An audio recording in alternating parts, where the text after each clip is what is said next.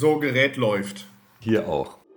Bei Anruf Wettbewerb mit Justus Haukapp und Ruprecht Porzun von der Heinrich-Heine-Universität Düsseldorf. Dring, dring. Liebe Hörerinnen und Hörer, hier ist wieder der allseits beliebte Podcast bei Anruf Wettbewerb. Und in der Leitung habe ich hoffentlich Ruprecht Potzun, meinen geschätzten Kollegen, den Direktor des Düsseldorfer Instituts für Kartellrecht an der Heinrich-Heine-Universität in Düsseldorf. Ich selbst bin Justus Haukapp, Direktor des Düsseldorfer Instituts für Wettbewerbsökonomie DICE, auch an der Heinrich-Heine-Universität.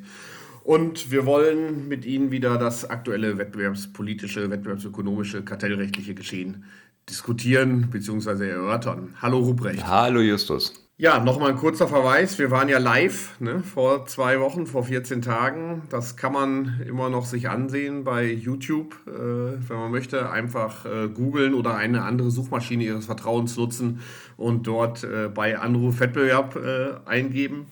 Und äh, dann kann man sich das nochmal an. Und die Tonqualität war, glaube ich, nicht so ganz überragend, liebe Hörerinnen und Hörer, weil das ja live war und wir im Zelt der Universität das Ganze machen mussten. Aber ähm, da haben wir über Plattformregulierung geredet und ich habe gehört, das ist auch ein Thema, was äh, dich in den nächsten Tagen intensiv beschäftigen wird. Äh, ja, so ist es. Ähm es beschäftigt mich schon sehr lange, sehr intensiv, lieber Justus. Nicht, dass die Leute denken, ich würde gerade damit anfangen, aber die, ähm, wir kommen zu unserem großen. Das, glaubt keiner hier.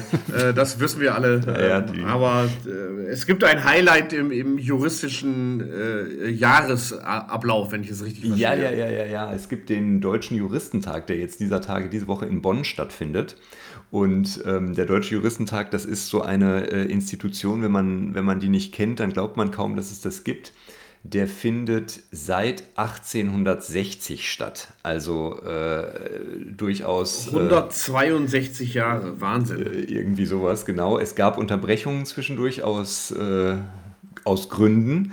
Und ähm, äh, jetzt findet er alle zwei Jahre statt und zwar über mehrere Tage und widmet sich so in verschiedenen Abteilungen nach den verschiedenen ähm, Bereichen sortiert äh, aktuellen brennenden Themen und formuliert Gesetzes- oder Vorschläge an den Gesetzgeber, über die dann am Ende abgestimmt wird. Also der Witz ist, es treffen sich Juristinnen und Juristen und arbeiten echte Thesen aus, was sollte der Gesetzgeber jetzt tun.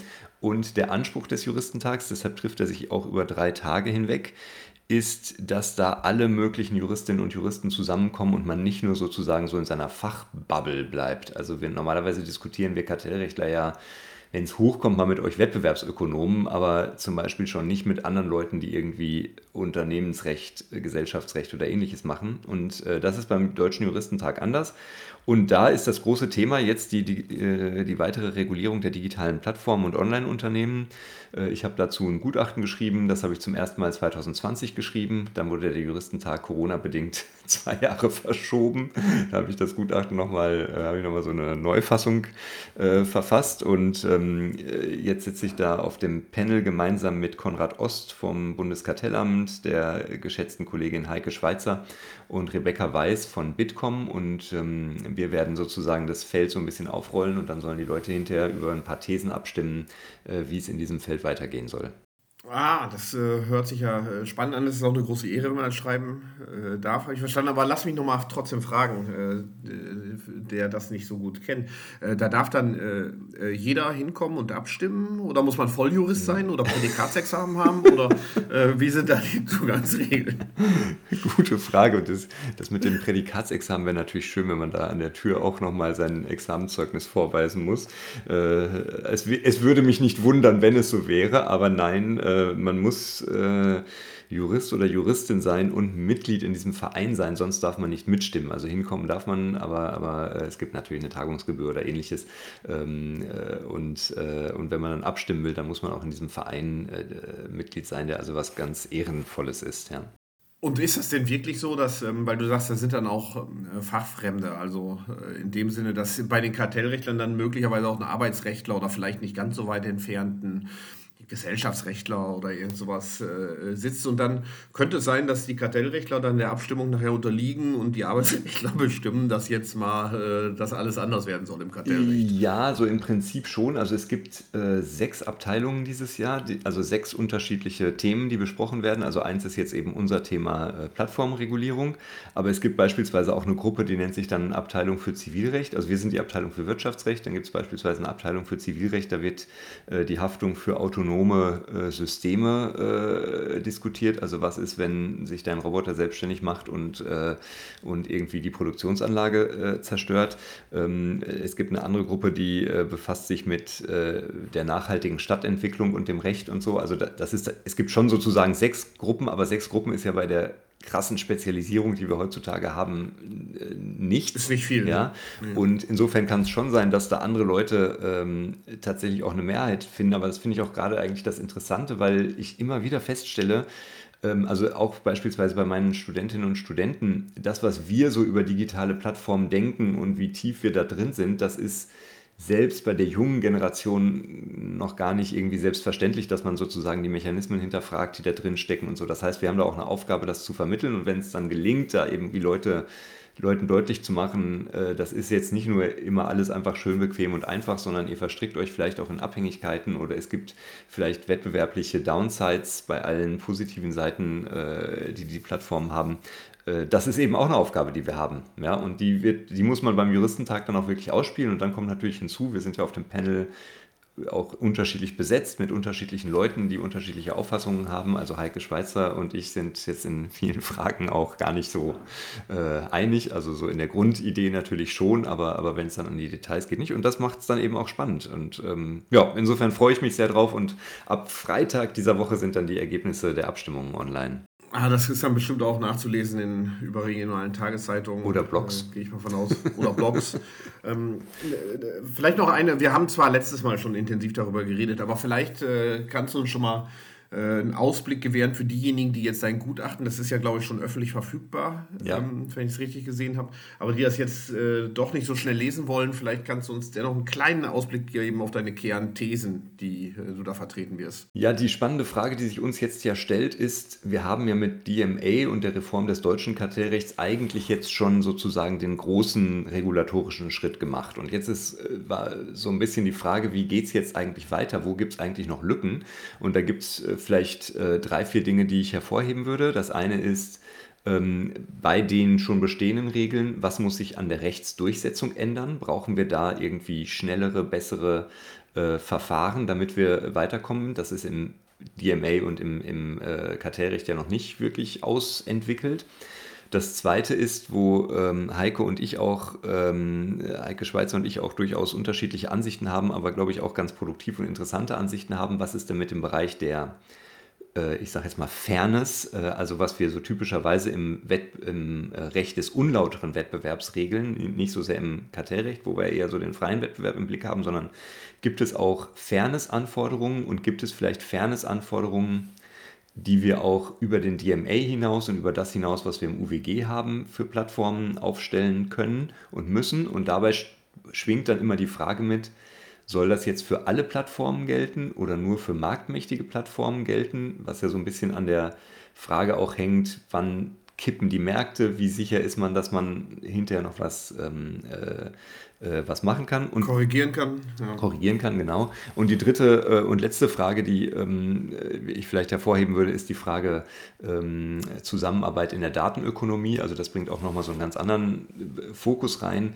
Äh, wir haben jetzt immer sehr stark auf die Verbraucheraspekte geschaut, also Plattformen im B2C-Bereich was weiß ich, Google, Amazon, Facebook und so weiter, die wenden sich ja im Wesentlichen ähm, mit ihrer eigentlichen Dienstleistung an Verbraucherinnen und Verbraucher. Und wir haben natürlich jetzt auch einen großen anderen Bereich, im Bereich B2B, wo es ja darum geht, erstmal die Datenökonomie auch in Europa zum Laufen zu kriegen. Ja, und da diskutieren wir den Data Act und da wollen wir auch nochmal, äh, haben wir auch nochmal ein paar Punkte, wo wir, wo ich jetzt zum Beispiel meine, da müssen wir vielleicht größere Rechtssicherheit und größere Freiheiten für Unternehmen schaffen, um in der um im Bereich B2B äh, in der Datenökonomie stärker kooperieren zu können, als das momentan der Fall ist. Okay, das, also das hört sich nach einer äh, spannenden Diskussion an, ähm, die ja auch mehrere Tage gehen wird. Also äh, von daher, Ja, ja, also, äh, dann äh, warte ich mal auf die Berichterstattung in allen möglichen Medien äh, am Freitag und auf deinen äh, persönlichen Bericht äh, vielleicht beim nächsten Mal. Jawohl. Ähm, und äh, genau. Du, lieber Justus, warst aber schon auf einer Konferenz und darüber wollen wir heute nochmal ein bisschen sprechen.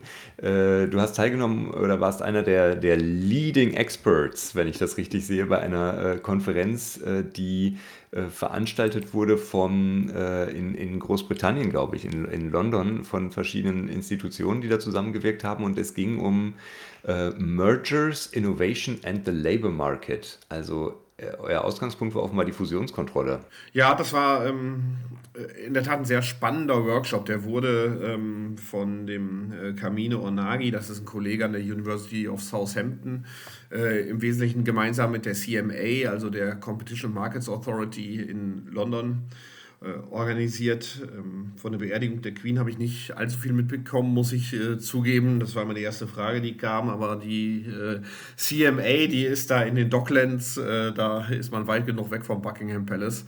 Äh, da habe ich also die Schlange nicht gesehen. Aber stattdessen habe ich wirklich eine sehr interessante Konferenz ähm, mitbekommen. Muss ich sagen. Am ersten Tag ging es um den Labor Market stark, also Zusammenhang zwischen ähm, Fusionskontrolle und Arbeitsmarkt. Das ist ja so ein Thema, mein Gefühl, das schwappt jetzt so aus den USA zu uns rüber. Äh, man sieht ja, also London hat es zumindest schon erreicht. äh, Das Thema. Jetzt noch den Ärmelkanal, dann äh, ist Ja, da. und das ist jetzt nicht mehr weit. Ähm, Und das war ja in der Vergangenheit auch so. Die Debatten aus den USA kommen irgendwann doch nach Europa rüber. Ähm, umgekehrt auch. Ja, wir haben auch diesen äh, Effekt von Brüssel aus oder so. Aber wir sehen, ist ja auch gut. Es gibt die gegenseitige Befruchtung. Ähm, und das, das ist eine spannende Debatte. Und der zweite, das war ein Thema, was wir jetzt schon länger diskutieren, äh, Mergers and Innovation. Ähm, und da ähm, war ich sehr angetan, muss ich sagen. Es gibt eine ganze Reihe von neueren empirischen Papieren, auch von äh, jüngeren Kollegen und Kolleginnen, ähm, die jetzt nochmal wirklich ganz detailliert in das Thema äh, reingehen und versuchen auch die Evidenz zu verdichten, äh, letztendlich, ähm, wie da die Zusammenhänge sind. Lass uns doch, äh, lass uns doch mal äh, zunächst beim Arbeitsmarktthema äh, einen Moment bleiben. Also so wie ich die Debatte verfolge, oder wenn ich es jetzt aus europäischer Sicht anschaue, wir hatten bis 2005, glaube ich, im GWB sogar eine Ausnahme äh, für Arbeitsmärkte. Ja, also da, da, dass man sozusagen den gesamten Bereich des, äh, der Arbeitsmärkte gar nicht äh, kartellrechtlich prüft. Es gibt äh, vom EuGH Rechtsprechung zum kollektiven Arbeitsrecht, die Albany-Entscheidung beispielsweise. Also so tradition, wo, wo gesagt wird, das ist ein Ausnahmebereich. Also traditionell gucken wir eigentlich mit den Instrumenten der Wettbewerbspolitik nicht auf das, was auf den Arbeitsmärkten passiert. Und das ändert sich zumindest in den USA jetzt gerade sehr stark. Genau, das äh, ändert sich in den USA. Die, da gab es eine Reihe von Papieren, äh, die festgestellt haben, dass äh, Zusammenschlüsse auch sich für die Arbeitnehmerinnen und Arbeitnehmer negativ auswirken können. Ähm, recht prominent ist ein Papier von der Elena Prager, das, äh, das bin ich mir gar nicht mehr sicher, die war in Rochester, jetzt ist sie, glaube ich, in Northwestern oder es war genau umgekehrt. Ähm, die, äh, aber im letzten Jahr äh, eine äh, ein Papier in der American Economic Review publiziert hat. Das ist für die Nicht-Ökonomen sozusagen das, äh, die Nummer 1 Zeitschrift unter den äh, Ökonomen, also das, wo jeder mal gerne drinstehen würde und ähm, wo es auch sehr schwierig ist, einen Artikel zu landen. Ähm, und äh, sie hat da sich amerikanische Krankenhausfusionen angeguckt und festgestellt, dass insbesondere äh, Arbeitnehmerinnen und Arbeitnehmer, die äh, die, also den, den Skilled Workers, also wie nennt man das, den, ähm, der, der, also denen, die eine gewisse Ausbildung haben Ja. und sagen, dass für die das äh, ungünstig ist, ähm, weil Aha. die dann der weniger starke Lohnzuwachse zu verzeichnen haben als äh, in Krankenhausmärkten, in denen es tatsächlich Wettbewerb zwischen Krankenhäusern äh, gibt. Bei den Unskilled Workers, also den, ähm, den nicht trainierten, wie sagst du, Hilfsarbeiter oder sowas, ja, die, äh, äh, also die, ähm, da, da sieht man keine großen Effekte, das ist auch leicht verständlich. Also das Klar, die können dann auch bei können- Amazon im Lager Die können auch bei arbeiten, McDonalds ja. arbeiten oder, oder Pakete ausfahren für Amazon oder irgendwas, die sind nicht betroffen, aber natürlich, wenn ich äh, Pflegepersonal bin oder Arzt oder so, dann scheint das negativ äh, sich ähm, äh, auszuwirken. Und das ist natürlich eine interessante Beobachtung, finde ich, weil das so ein bisschen unsere bisherige Einschätzung hinterfragt. Äh, zumindest, wo man davon ausgegangen wurde, dass wenn Märkte sich monopolisieren oder konzentrieren, äh, die Arbeitnehmerinnen und Arbeitnehmer durch so ein Rent-Sharing, wie wir das nennen, also irgendwie teilhaben an den äh, Monopol oder, oder den den Markt macht. Also nach dem Motto, wenn der, wenn der äh, Eigner äh, mehr verdient, kann er auch bessere Löhne zahlen, äh, aber in Wirklichkeit beutet er einfach diese äh, ja, gegenüberliegende Marktseite auch aus. Ja, zumindest wird das jetzt äh, stärker in Frage gestellt und zumindest für den USA gibt es da jetzt Evidenz, dass in manchen Bereichen das so sein kann. Das ist diese Monopson-Theorie mhm. sozusagen oder ein ja, Nachfragemonopol, ähm, wenn wir sagen. Es sind natürlich häufig keine Nachfragemonopole, aber man könnte sagen Nachfragemacht ähm, Buyer Power ähm, scheint sich auch auf dem Arbeitsmarkt dann auszuspielen. In der Verhältnis Lieferanten, äh, Abnehmer haben wir das ja schon länger, diese Thematik, mhm. dass Nachfrage macht sich negativ für die Lieferanten auswirken kann und letztendlich ökonomisch gesehen ist natürlich ein, sind Arbeitnehmerinnen und Arbeitnehmer auch sowas wie Lieferanten, also die auf den Beschaffungsmärkten, wenn man das mal so sprechen will, äh, unterwegs sind und ähm, äh, das ist in der Tat neu, dieser, dieser Befund, äh, muss man sagen, weil das, das gab ein altes Papier, mittlerweile alt, ja, von, von Damien Neven und Lars-Henrik Röller, der ja allen Wettbewerbsfreunden zwei Namen, die denen auch geläufig sind. Mhm. Ähm, die hatten mal vor 25 Jahren sich sehr genau die europäische Luftfahrtindustrie angeguckt mhm. und hatten da festgestellt, dass auf den Märkten mit weniger Wettbewerb die Arbeitnehmerinnen und Arbeitnehmer eher besser bezahlt werden mhm. als auf mhm. den Märkten, mhm. auf denen es äh, etwa durch Low-Cost-Carrier und so weiter mehr Wettbewerb äh, gab. Also von daher, ähm, jetzt in den USA wird daran teilweise die Aufforderung geknüpft, äh, Arbeitsmarktbelange in die Fusionskontrolle zu integrieren. Äh, und da sind wir natürlich bei einem Thema, was wir sowieso schon haben äh, momentan, ob Sustainability, Datenschutz oder ähnliches ist. Jetzt kommt der Arbeitsmarkt. Passt total gut in diese Progressive Antitrust Agenda im Prinzip, ne? also die Erweiterung des, der Anwendung. Ähm, und dann müsste man quasi prüfen, äh, wenn, äh, also man müsste dann wahrscheinlich vielleicht auch andere Märkte nochmal abgrenzen. Die Arbeitgebermärkte sind, oder Arbeitnehmermärkte sind ja dann, also diese Nachfragemärkte nach bestimmten Arbeitskräften sind ja vielleicht gar nicht identisch mit den Märkten, die äh, ja. äh, oder die Produktmärkte kann man ja wahrscheinlich gar nicht da unbedingt vergleichen. Äh, Hast du völlig recht, äh, Ruprecht. Die, sagen wir, wir kennen das ja auch sonst. Beschaffungsmärkte sind nicht immer mit den Produktmärkten identisch, weder geografisch noch sachlich vielleicht schon eher. Auf dem Arbeitsmarkt ist auch klar, geografisch müssen die nicht identisch sein. Also den Krankenhausmarkt, den die Elena Prager da untersucht hat, etwa, das wissen wir ja auch in Deutschland, in den USA ist nicht viel anders, sind eher regional abzugrenzen. Vielleicht mit Ausnahme von bestimmten Bereichen der Hochleistungsmedizin. Äh, aber im Großen und Ganzen regional. Die Arbeitsmärkte wäre ich dann auch schon skeptisch, ob die genauso regional abzugrenzen sind. Es hängt natürlich ein bisschen von der äh, sagen wir mal, Flexibilität der Arbeitnehmerinnen und Arbeitnehmer ab. Sind die, aber wir sehen ja in Deutschland etwa, äh, ist ja bekannt, da arbeiten relativ viele Arbeitskräfte auch aus Europa im Gesundheitswesen. Äh, also das, das würde mir schwerfallen, die jetzt konkret ähm, dem Arbeitsmarkt in Regensburg zwangsläufig äh, zuzuordnen und sagen, die haben keine Umzugsbereitschaft nach Hannover, wenn da höhere Löhne gezahlt werden. Gut, das könnte man aber Sollten, ja, Das scheint mir nicht plausibel, aber das, könnte, man, man ja überprüfen. Oder abgrenzen. Da würde das mhm. Bundeskartellamt würde wieder die Postleitzahlen der Geburtsorte oder so aus der Kartei rausziehen. oder irgendwie sowas. Okay, also äh, spannend. Die, ähm, äh, ich erinnere mich, aber dass... Äh, ich würde noch einen ja, Einwurf machen, weil du sagst, das passt in die Progressive Antitrust ähm, äh, Agenda sozusagen es passt auch natürlich in die, sag mal, wie soll man sagen, eine eher liberale äh, Wettbewerbsverständnis, weil das ja die, die eigentlich schöne Botschaft ist, Wettbewerb ist auch gut für Arbeitnehmerinnen. Absolut, absolut. Ja, ja, ja. ja. Also äh, klar, man, es ist eben die Frage, ob man äh, manches über Bord wirft, was man sich so über Jahre angeeignet hat. Also bei mir ist es schon so ein feststehender Grundsatz im Kopf, da denke ich kaum drüber nach. Äh, mit Arbeitsmärkten hat Wettbewerb nicht viel zu tun. Ja, so von der, aus der juristischen Perspektive, äh, da, das fassen wir nicht an, das sortieren wir halt in anderen äh, Kasten rein. Aber natürlich äh, gibt es auch Arbeitsrechtler, gerade liberale Arbeitsrechtler, die sagen, lasst uns das mal mit wettbewerblichen Instrumenten durchleuchten, was wir hier tun.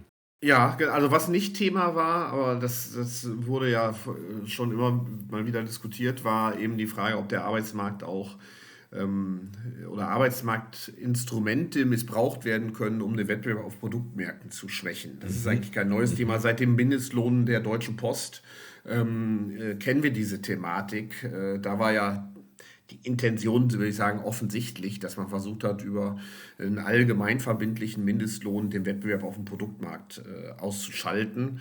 Ähm, und auch sonst wird ja immer wieder mal diskutiert, ob äh, bestimmtes Verhalten des Abwerbens von bestimmten Arbeitnehmerinnen nicht das eigentlich eher dem Produktmarkt äh, dazu dient, den Produktmarktwettbewerb zu schwächen. Das war jetzt noch nicht Thema, sozusagen momentan war noch das Thema sehr auf der Fusionskontrolle. Ähm, aber ich kann Aber mir das, vorstellen, das dass, Thema dass, kommt. die, dass die ne? Diskussion also die, kommt. Ich erinnere das mich, dass kommt. wir bei äh, einer Sitzung der, äh, von Ascola, dieser Kartellrechtlervereinigung, da hat Eric Posner mal gesprochen.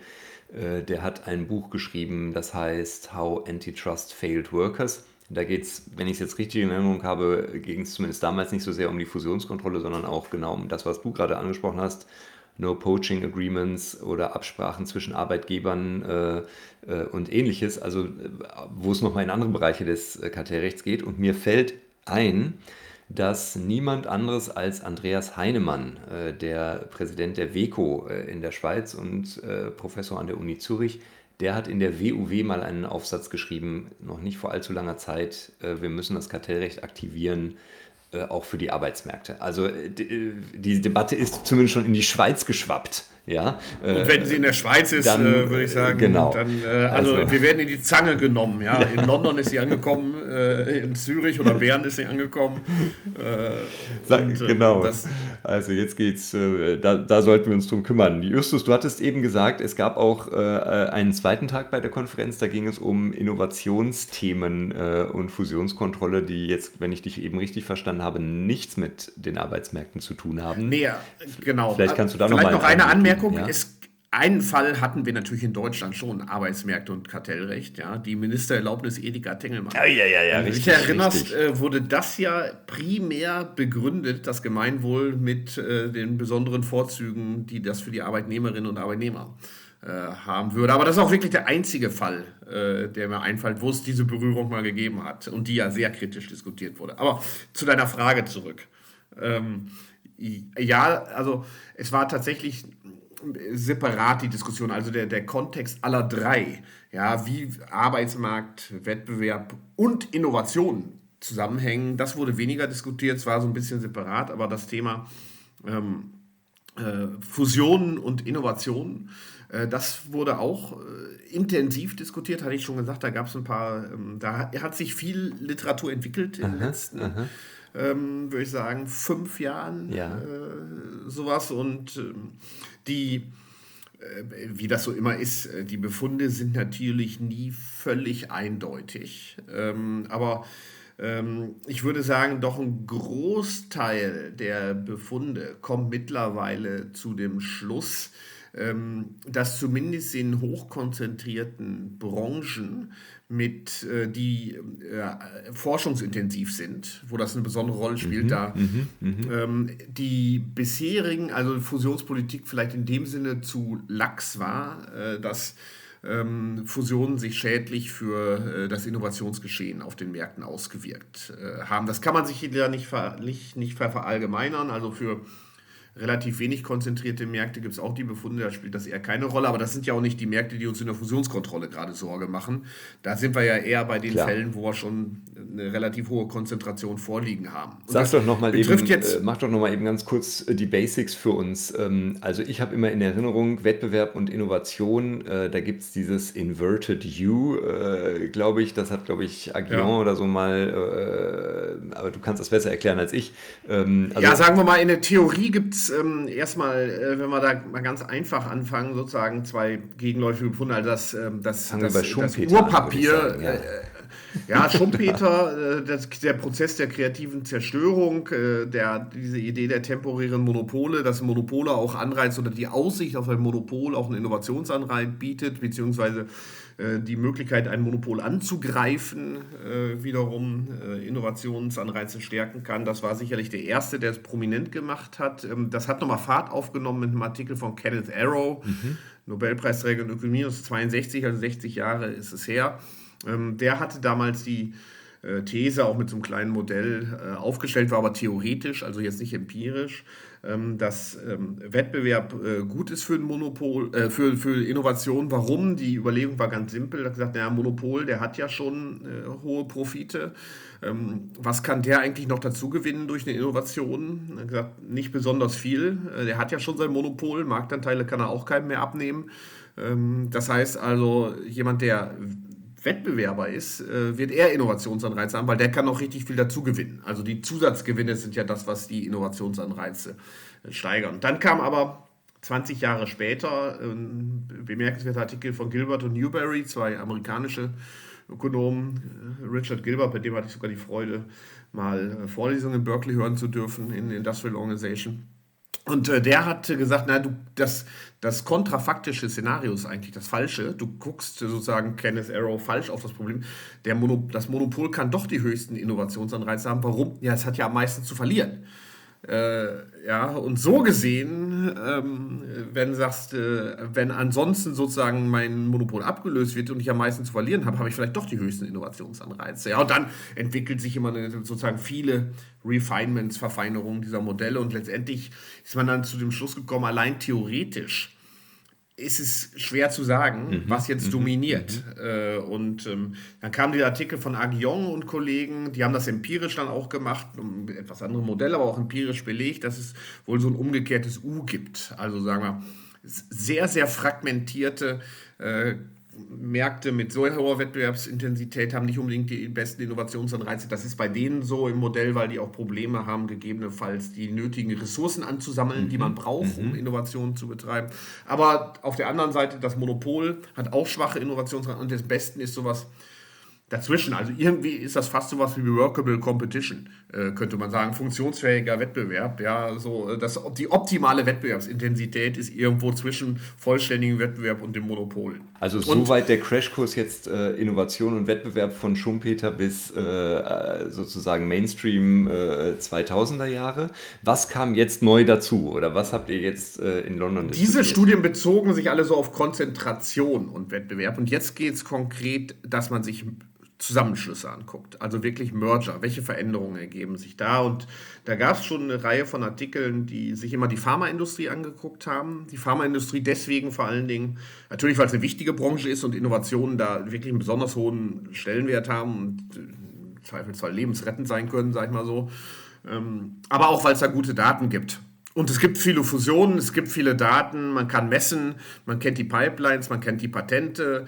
Ähm, das ist also einfacher zu messen als, sag ich mal, in der digitalen Ökonomie, wo viel weniger patentiert wird, wo es nicht diese Forschungspipelines äh, gibt. Aber ähm, jetzt dann 2020 da ist ein guter Artikel von zwei japanischen Kollegen erschienen über Hard Disk Drives, ähm, äh, also äh, Computerindustrie sozusagen, wo es auch viele Fusionen und Innovationen äh, gibt, die kommen zu einem ähnlichen Befund. Ähm, hohe Konzentrationsmaße sind schädlich äh, für die Innovation. Und jetzt kam noch eine Reihe von, von weiteren äh, dazu. Ein interessantes Papier, fand ich, war von einer äh, jungen Kollegin Melissa Newham, ähm, die sich angeguckt hat, äh, wie wirken Fusionen auf grüne Innovationen äh, insbesondere. Und die kamen jetzt aber zu dem Befund, dass es für grüne Innovationen durchaus auch positive Auswirkungen haben kann.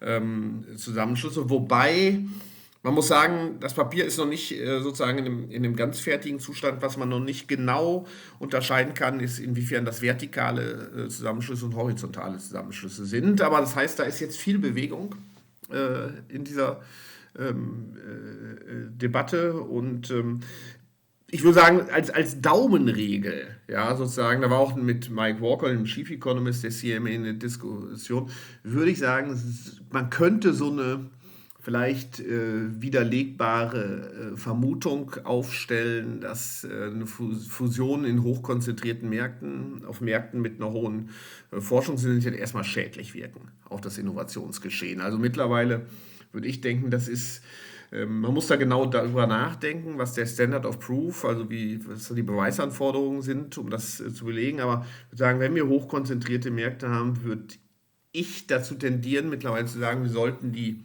Vermutung natürlich widerlegbar aufstellen, dass eine Fusion nicht nur preistreibend wirkt, wie wir das auf konzentrierten Märkten, wenn wir eine Marktbeherrschung haben, haben wir ja im Prinzip die Vermutung erstmal schädlich ist. Das sollte man auch auf das Innovationsgeschehen übertragen. Äh, diese Vermutung, da haben wir diese Vermutung ja bisher nicht. Ich kann deine, ich kann deine Sorgen, was den Beweisstandard angeht, äh, gleich entkräften. Das OLG Düsseldorf und das EuG sind momentan so hammerhart in den in ihren Voraussetzungen. Da wird es nicht zu schnell zu voreiligen Annahmen kommen, aber, ähm, aber gut. Also das ist natürlich ein interessanter Punkt, äh, wenn man, ähm, da, also das bedeutet ja jetzt, wir haben quasi neben den äh, produktiven Effizienzen, wo wir schon sozusagen, also äh, bei den Preisen sind wir schon irgendwie relativ klar, was passiert und jetzt, mh, hm, verstehe ich dich richtig, wird uns auch für die dynamischen Effizienzen eigentlich doch sogar verallgemeinerbar deutlicher, was passiert. Würde ich sagen. Also das, das, das deutet sich, äh, ich würde sagen, das geht in diese Richtung, dass man sieht, ähm, äh, ähm, es mag Einzelfälle geben, wie immer, wo es anders ist, sozusagen, aber das Muster, äh, was sich so herausschält, ist das zumindest ähm, wenn wir bei sehr konzentrierten Märkten sind, äh, von negativen äh, Auswirkungen auf das Innovationsgeschehen auszugehen ist, zumindest auf den Märkten. Ich meine, das gilt jetzt nur für Märkten, wo Innovationen eine gewisse Rolle spielen. Ja, wir, ja, hatten, ja die, wir hatten ja diese großen Agrochemie-Fusionen äh, vor einigen Jahren in äh, Europa, äh, also Dow DuPont, ähm, ah, jetzt kriegst du schon gar nicht mehr so richtig auf die Reihe, wer da eigentlich wen geschluckt hat. Bayer, aber Monsanto. Bayer Monsanto und so weiter, die haben sich ja alle gegenseitig da äh, äh, gekauft. Äh, Syngenta, Chem China und so weiter. Das waren ja auch so typische Fälle, wo ja auch die Kommission versucht hat, die Innovationswirkungen äh, zu berechnen. Da gab es ja dann diese Innovation Spaces, die Innovationsräume, die erhalten äh, bleiben sollten. Ähm, ich nehme an, dass die Forschung auch so ein bisschen getriggert wurde durch solche äh, Fälle. Ich würde sagen, das ist eine gegenseitige Befruchtung ist, äh, tatsächlich, weil das Thema, das schwelt schon lange. Es gab schon längere so ein paar theoretische Ausarbeitungen, aber ja, im, im Margarete Vestager hat, glaube ich, 2006 so eine Rede mal gehalten, Competition, the Mother of All Inventions oder so ähnlich hieß die.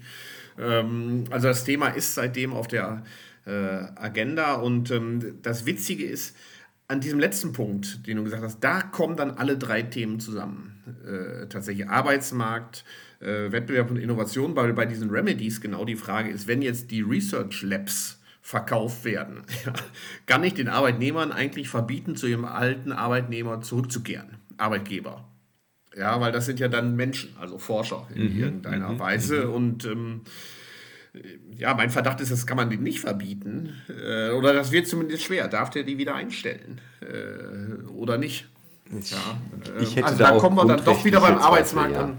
Da bräuchten wir wahrscheinlich ja. einen Grund, äh, Grundrechtsexperten, was man eigentlich Arbeitnehmern vorschreiben darf und Arbeitnehmerinnen. Aber, genau, aber diese ja. Idee dieser Remedies, dieser ist ja sozusagen meistens irgendwie die Research Labs mhm, äh, mhm, auszugliedern, mhm. an jemand anders zu verkaufen. Äh, und das, das Kernasset dieser Research Labs sind ja häufig die Menschen. Köpfe, ja. Letztendlich. Also die, die Köpfe, die Arbeitnehmerinnen und Arbeitnehmer.